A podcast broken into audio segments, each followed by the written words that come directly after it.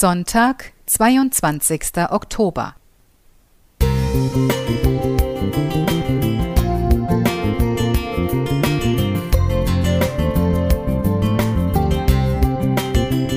Ein kleiner Lichtblick für den Tag.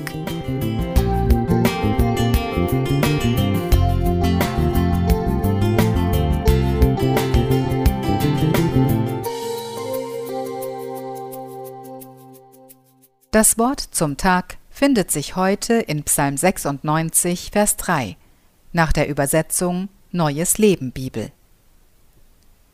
Er zählt den Völkern von seinen Taten und sagt allen, welche Wunder er tut. Ein Pfadfinder ist allzeit bereit. Er kennt einen Knoten für jede Situation, hat immer ein Taschenmesser einstecken, könnte mit nur einem Streichholz ein Feuer entzünden, ist immun gegen schlechtes Wetter, weil es nur schlechte Kleidung gibt, und weiß, dass er immer das Unerwartete erwarten sollte.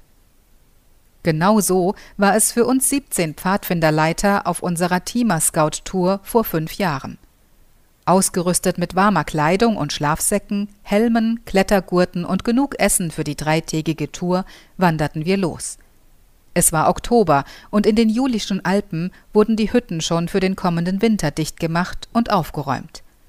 Wir konnten uns zwar eine Notunterkunft bei einer Hütte sichern, allerdings wurde das Wasser schon abgestellt, so dass wir unsere Flaschen nicht auffüllen konnten.